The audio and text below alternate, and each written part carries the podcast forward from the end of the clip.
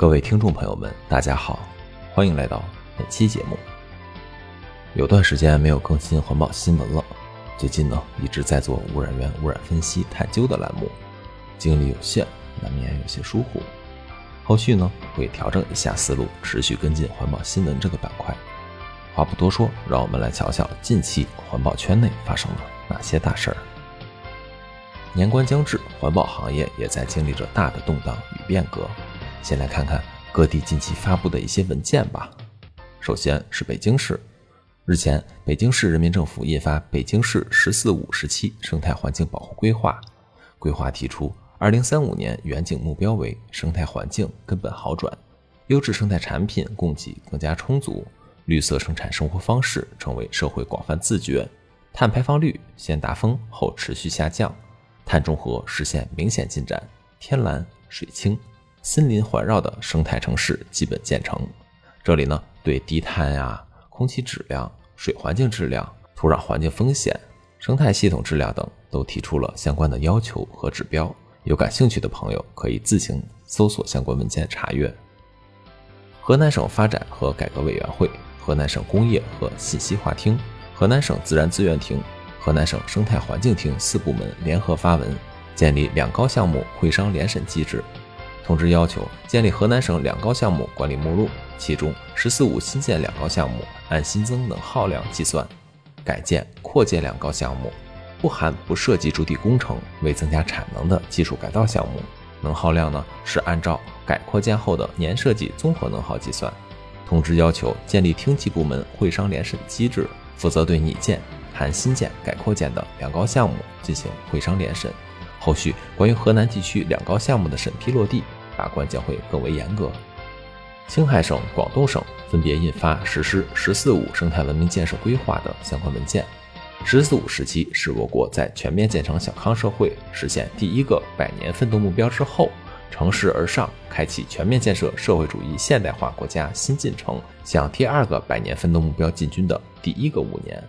青海、广东两地均结合当地实际生态环境情况分析，并指出了下一阶段的重点任务及目标。另外，江苏省市场监督管理局发布地方标准，表面涂装大气污染物排放标准。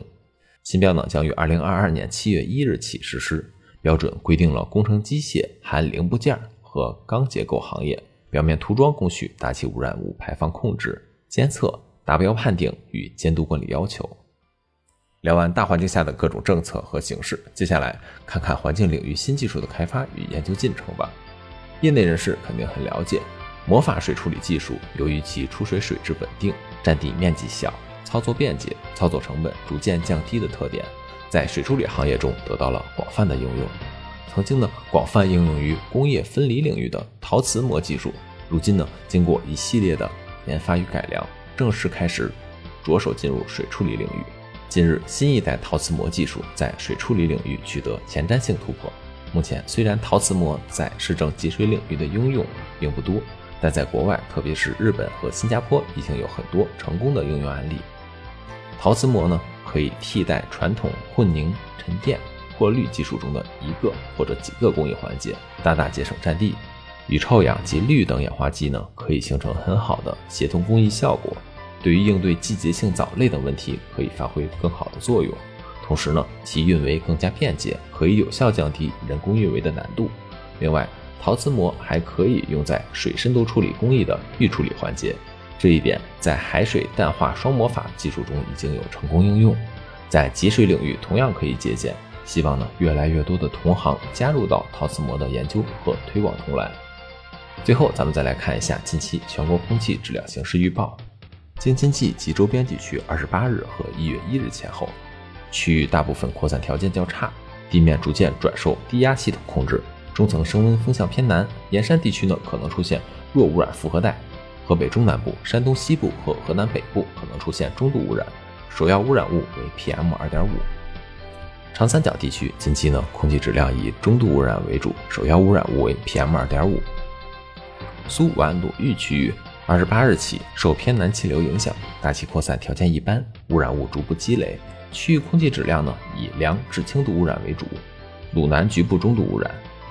汾渭平原地区二十八日。三十一日至一月一日，空气大部分区域呢以良至轻度污染为主，局部会出现中度污染。